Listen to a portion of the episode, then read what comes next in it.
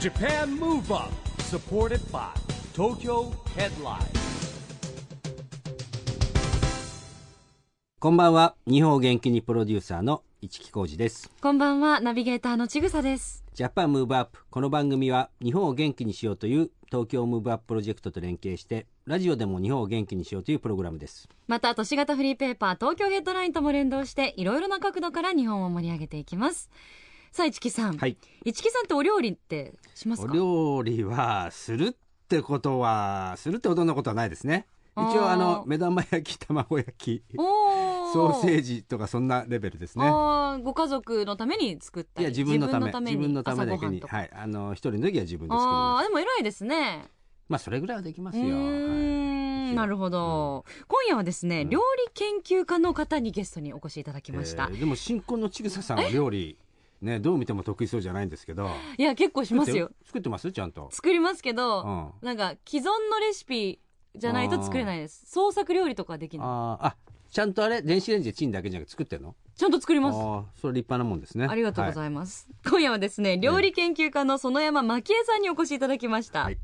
えー園山さんはですね、えーマキートというですね代表取締役社長会社も持ってるんですようんねだって飲食店僕もたまに行くんです園山っていうのをね恵比寿には経営してましてはい食を通して幸せを伝えるべくって言っていろんな雑誌でコラムとかね料理レシピとかやってますよねはいあとテレビやラジオにもいっぱい出てるしうん全国各地のですね、えー食べ巡りか料理トークショーとかね、まあ、料理のやっぱり達人ですよね。そうですはよいね、本当にメディアでもよく拝見しますよね、うん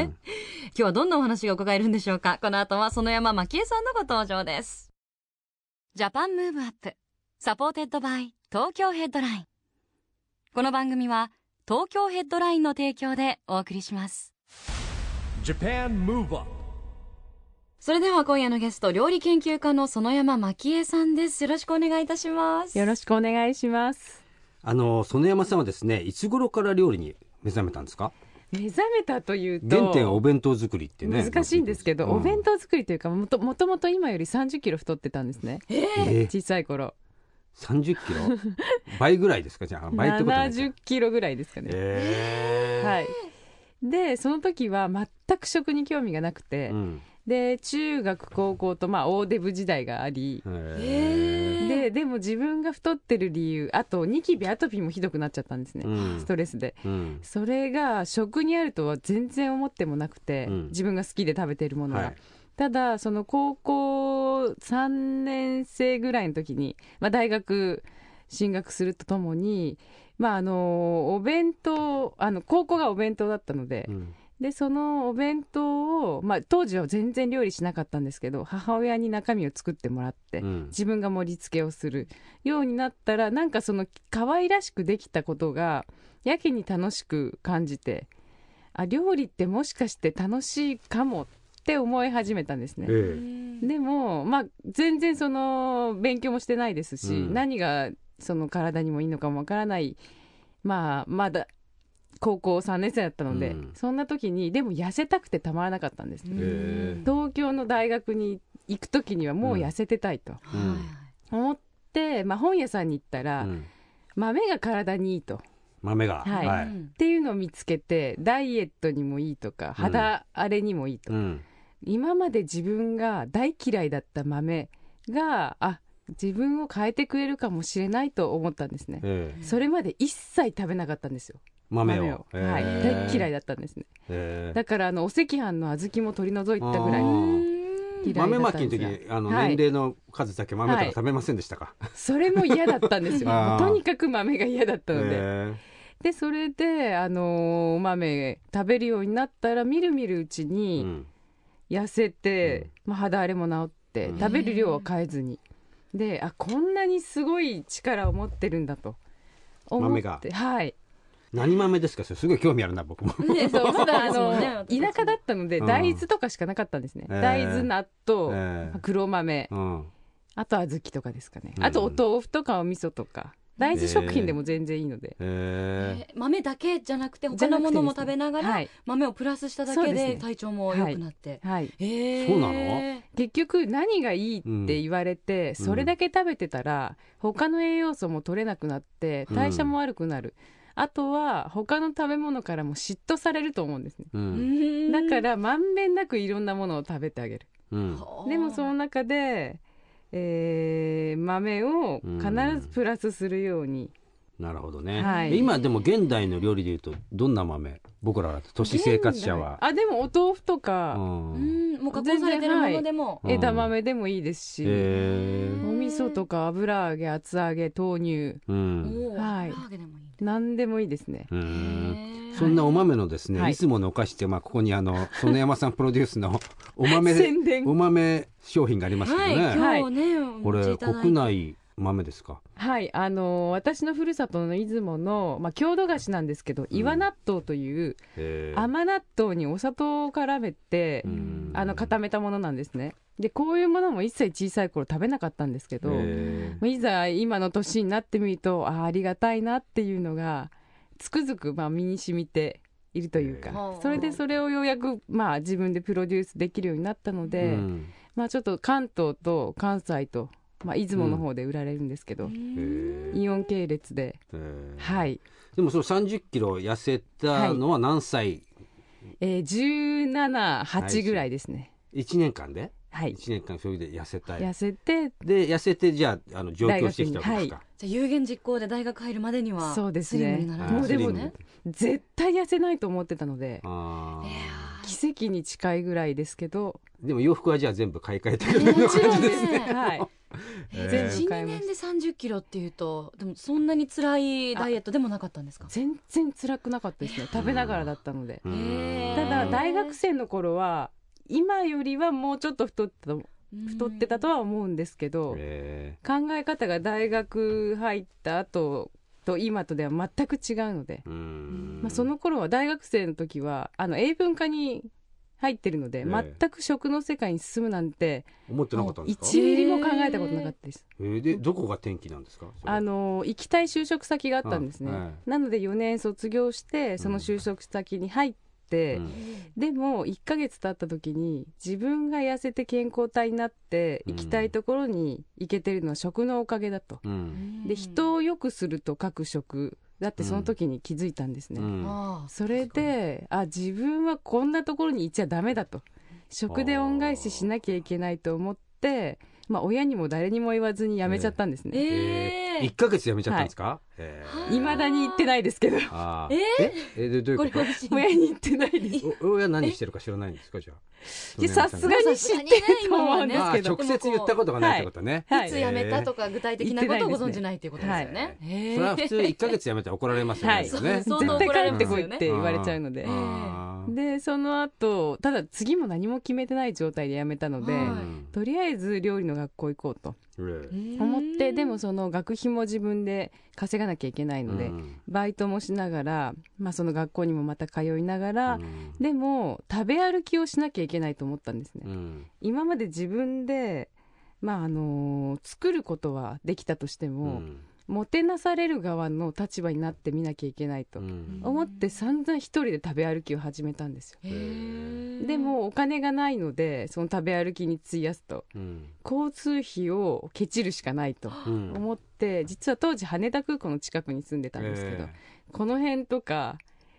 半沢のあたりとかまあスタジオがあーる。歩くんですか。歩いてか通ってましたああ、それは太りませ んね。ねちゃん取とら食べないてもですよね。ね。たくさん食べ歩いてもその分歩いてらっしゃそる。うですねっええていうのもおかしいですが、もうその頃からもう一人で行動するのに慣れすぎたというか、うへんえ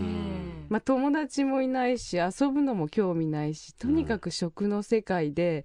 なんとか恩返ししたいっていう気持ちがうんあって、でまああのちょっとこの間発売させていただいた本うんのタイトルにもなってるんですけど、はい。まあ、ちょっとね、このタイトルがあのすごいタイト食ルなんだけど、ええちょっとね、あのタイトルがすごいですよはね。い。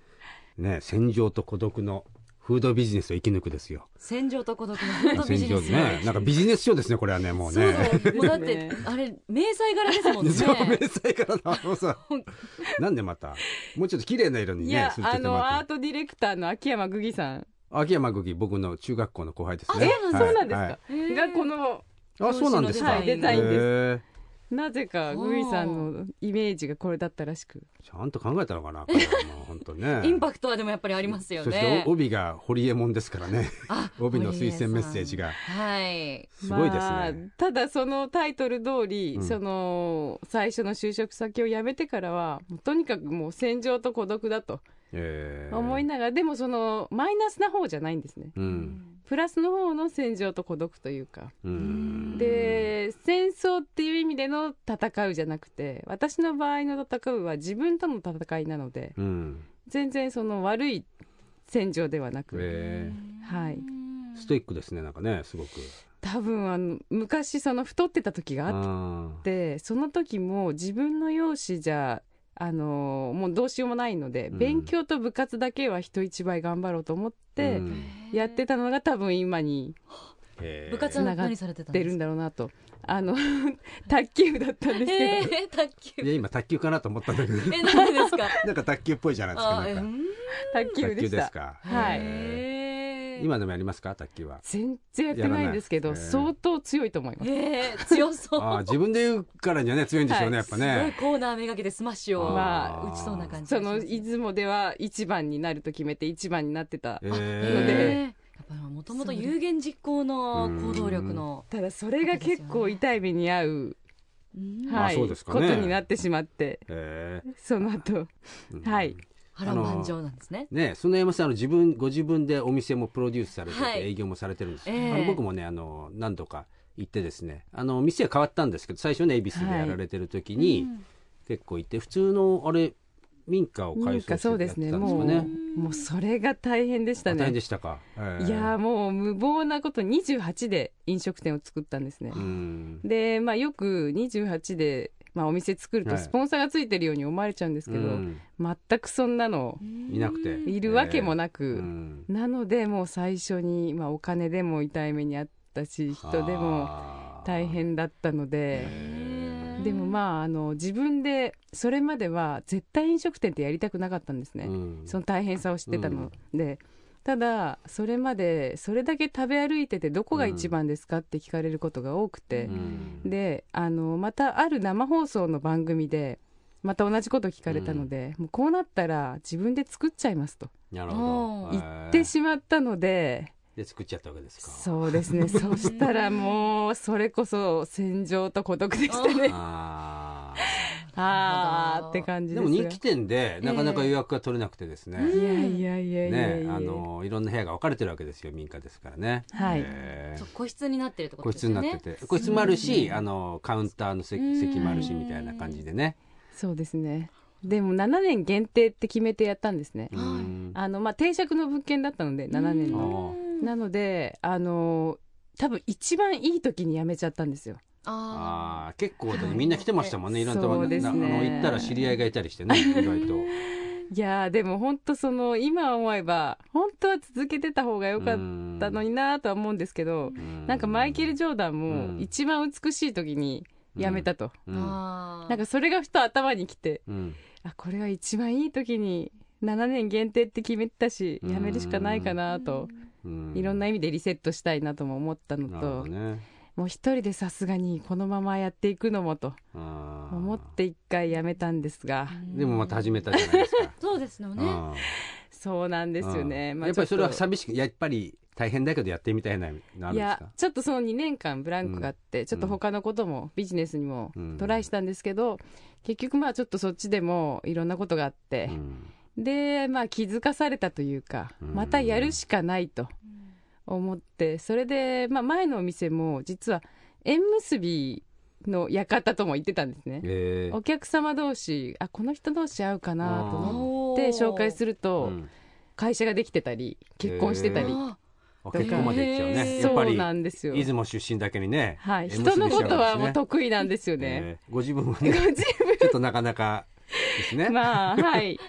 でも今回もやっぱり縁結びのあのー食をテーマにした縁結びのお店ができたらなっていうのがあって、うん今年作ったんですがまあやっぱり大変は大変ですね、いやなかなかまたね人気店で僕もい行やかせて全然そんなことないでもすらいよましたけどあれも普通のやっぱり家を改装したんえでっすとかあれ今回は美容院あを美容院だったんはで美すい、か容院へをーそうですね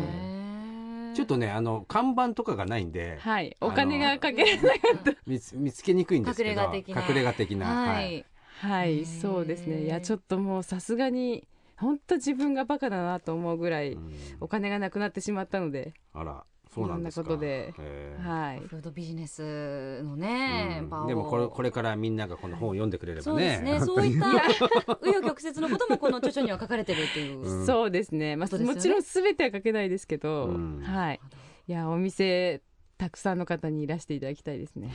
はい、園山さんあのこの番組はですね、オリンピック・パラリンピックの開催が決まりました、えーはい2020年に向けて日本を元気にするために私はこんなことしますというアクション宣言をですねうわーゲストの皆さんに聞いておりましてはい、今日はですね園山さんのアクション宣言をぜひお願いしたいんですがもう食べるしかないんですけど、はい私の場合は食、べるでも食べてうん笑顔を作るですかね、んそして素敵な美味しい縁を結ぶとうんこれどうまとめたらいいんでしょうかいやでも食はですねあの、はい日本食っておもてなしね、はあい、のーオリンピック・パラリンピックっていうことだけじゃなくてですね、今こう世界がね日本食ブームじゃないでうすか、んでもね不思議なのはラーメンも日本食なんでしょ、あああそうですねれ、、うん、でカレーカレーもはいでうどんそばから天ぷら寿司、はい、ね日本はやっぱりね食の宝庫だと思いますよ、本当そう思います。そうということは園山さんがやることいっぱいありますうね、ん2020年は本当日本どうしのまし食ょうもね注目されますから、はいいやもうどんどんプレッシャー与えられるのが好きなので、やっぱ周りのいろんな方がいや素晴らしい方がもちろんたくさんいるのと、うんなんかこう使命感を感じてしまうというか、ああなるほどね、はいなんか食でなんとかしなきゃと構想は終わりになるんですかこういうことしたいなとかもうたくさんありすぎて、ねえうんでもあの一番大きいのは食を通じてたくさんありがとうを言われる自分になりたいなっていうのはんあるので、はいで何があってもその日結局こう美味しいもの食べてこう笑顔になれるようなまあね一日を食べ物を美味しいはいと笑顔になりますからね、そうですねはい園山さん本当にオリジナル料理が有名ですけれども最近はいえいえいえ何か新作というかあー作られましたか新作というか、まあ、今の時期で、うんで私の場合なんかこうエピソードがあると何か思い出とかあるとそれにこう基づいた料理を作ったりするんですけど、うんあー祖母が92歳ぐらいの時かなえなんか里芋の煮っころがしを作ったんですね私が実家に帰った時、えうんそしたらそれを食べていきなり涙して、こんなに美味しいもの食べたことないとその涙を見たらあやっぱりなんか料理作っててよかったなっていうのがあってうん妙にその里芋の煮っころがしが、まあ、ずっと頭の中にあるんですけど、うんこの間ちょっとその考えてたら煮っころがしをうん里芋を2個転がしたお菓子うんができたんですね。え里芋の煮っころがしで あ2個転がったうんお菓子ができえて顔に似合わず面白いこと言いますいやでもそ れあの意外にすごく美味しくできたんですよ。 ええーはい、なのでそれが最近の中では、まあ、オリジナル料理の一つかなと面白いですえーね、えお味は甘めのはいお菓子ですもんねあもちろんんです、うんへえはい、蜂蜜とか蜂蜜あと粒あんを入れたりとか、うんへーはい、あとおから入れたりあそれ体にもお豆お豆、はい、そうですねでも今の時代ってそういうさっきの豆の話じゃないですけども、はい美味しいものが作ったら商品化がねできそうる時代ですもんね。はい、うんまあ、今後いろんなものを出していけたらなとそれこそ笑顔になるようなう、んはいうん過去にもいろんなコラボレーションされてますものねそうですねありがたいことうにんえーえどんなコラボレーションが代表的なのはありますか代表的なのあ例えばまあうんローソンはい、さんとへかーあとスターバックスさんとえかー、すごいですねいやいやえーまだまだあとまあいろいろ某メーカーさんとかへえ、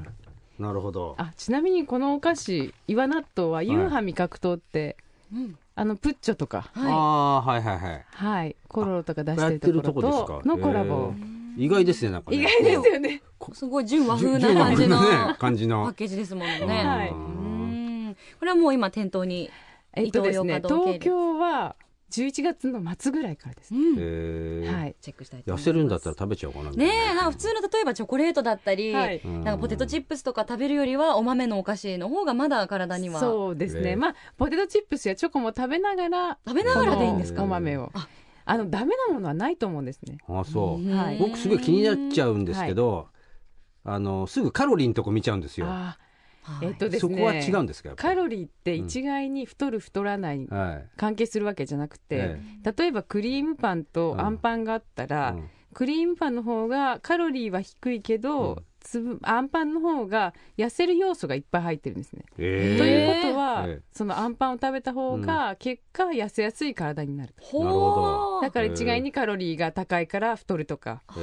いうのはあまり言い切れないというあか、そうあなんかはい基本的なこと教えてもらっていいですかね、はいい、基本的やななんかそう生きすていごいく吸中収でしようとするじゃないですかや基こ本の的にチャンスにいや基本的 に、はい、あのどいやこれはこっちにしなさいみたいな気持ちです気持ち、気持 ちいい考え方脳ですねえー 例えばこれを食べたら太るとか、うんそんなこと思ってると太っちゃうのでえ多分すごく強いうん意志を持って絶対太らないと、ーうんでも美味しく食べて、うんその感謝して食べれば自分の元気を作ってくれるからとえー思って食べてると全然違うと思本う当ですかそれいやそれって本当ですかって疑っちゃうとあ良くないのでそうかあそうか信じる本者当はだと救われますよそれですちぐささんはいかがでしょうか信じて救われたいと思います ね愛してあげることですね食べ物をねそれあーはいだからやっぱりあーなかなかそれはちょっとねあの難しいなじゃあ今い度や今度お伝えします、はいー次のお食事からもう試せるじゃないですかあーこれ食べると太るなーって思いながら食べるんじゃなくて、うんえ美太味しるくなと思っては食べてないんだけど結果的に食べちゃってるっていう ですまあ、でねも私もすごく食べるんですけど今でもですか、ものすごい食べますねはあ職業柄へえ、はいでもやっぱりそのお豆を摂取することによって体型きそうですねあとはその絶対に元に戻らないと言い聞かせてるのであー昔にあー高なる校、ほどね中高まではのい自分には戻らないと、はいなるほどやっぱ意志の強さもね、必要ですね、そうですね、ありがとうござい ますでお別れの前にですね園山さんの元気の秘訣をお伺いしたいと思います、はい、やっぱりもう食べる、うんこれにつきますねあーシンプルですね食べないとはい、はいどんな時も食べてます、ではい元気をチャージしてはい活力に変えていく、はいありがとうございまあすりがとうございま したまたぜひスタジオにも遊びにいらしてください今度きちんと説明します、食べて太らない秘訣まあちぐささんはまずあの園山さんの店に行かなきゃダメですねそうでそうですすねお食邪魔事にしたことないので、一木さんも、はいいや僕も行きますじゃあまた はいその止まってる、いやいやいやいやまあ一元は大丈夫ですかい、やもう一元全然もちろんですまあさすがにに一人で行けないもんねそうですねいや一人でもカウンタじゃあ今ー度うち多いのであ本当です かご一緒に一木さんとはい一緒に伺ってお待ちしてますはい伺います今夜のゲストは園山真恵さんでしたどうもありがとうございましたありがとうございました Japan Move Up 今日は料理研究家の園山真紀恵さんに来ていただきましたけども、ちぐささんは勉強になったんですかね、そうですね、まずだって3 0キロ今こんなに痩せてらし て、まあそそれはまたちょっ過と、ね、去に3 0キロだった時代が終わりになったっていうのが驚愕でしたね。まあででも本当そうおですよね豆の力でうんそんなに改善されるんだ体質ってって思ったらうん私も比較的お豆あんまり得意じゃないんですよあ。食べてないんですかお赤飯とかは食べられるんですけど、えーあんまりこう煮物とかでお豆入ってると苦手だったりするあーのででも豆っちてょとみ見んな直いそういって言いますよねあのねえ黒豆もそうだしうーん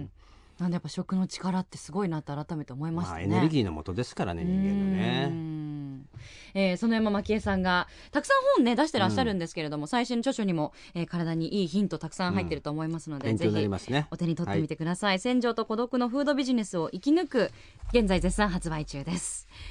さあそれではここで毎月第2第4月曜日発行のエンタメフリーペーパー東京ヘッドラインからのお知らせです現在23区内を中心にカフェや飲食店など様々な場所に専用ラックを設置し約35万部発行しているフリーペーパー東京ヘッドラインが来週月曜日11月23日に発行されます最新号では11月28日公開の映画「クロスロード」で映画初主演となるエグザイルの黒木啓司さんの関東インタビューやモデルのヨンアさんがメルセデスで秋のドライブを満喫する特集記事などが掲載されていますその他にも盛りだくさんの内容ですのでぜひ東京ヘッドラインをお近くのラックでピックアップしてください配布先は東京ヘッドラインのウェブサイトやアプリをチェックしてくださいねそれではジャパンムーブアップそろそろお別れの時間です次回も元気のヒントたくさん見つけていきましょうはいオリンピック・パラリンピックが開催される2020年に向けて日本を元気にしていきましょう、はいジャパンムーブアップお相手は市木浩二とちぐさでしたそれではまた来週来週ジャパンムーブアップサポーテッドバイ東京ヘッドラインこの番組は東京ヘッドラインの提供でお送りしました「 Japan Move Up